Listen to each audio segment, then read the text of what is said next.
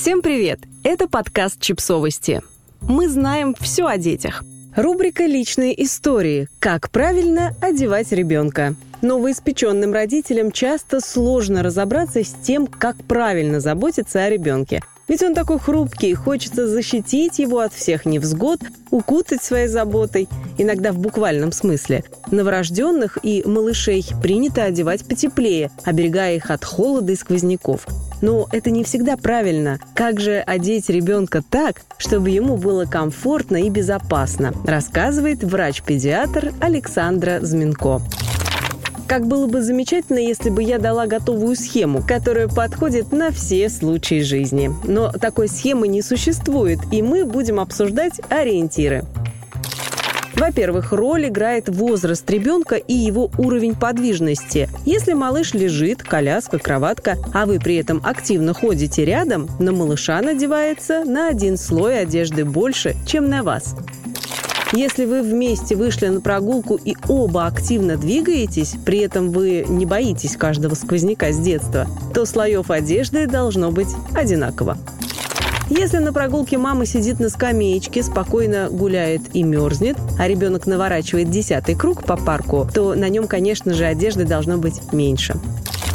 Для всех уже говорящих детей есть отличный лайфхак. Их можно спросить. А для того, чтобы ребенок максимально точно оценивал свое состояние, его с раннего возраста нужно учить понимать свое тело. Жарко-холодно, наелся голодный, а не решать все за малыша, как у нас зачастую и бывает.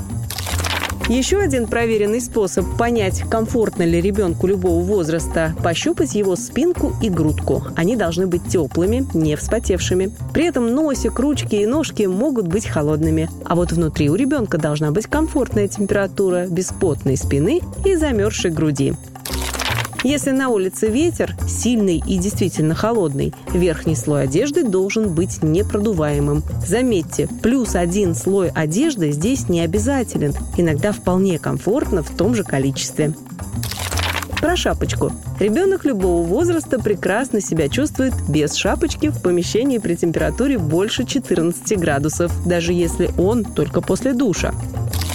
На улице мы придерживаемся принципов схожести с собой. Если вам некомфортно из-за ветра, шапку надеваем. Если ребенок сам шапку снимает или виден пар из ушей, шапка снимается.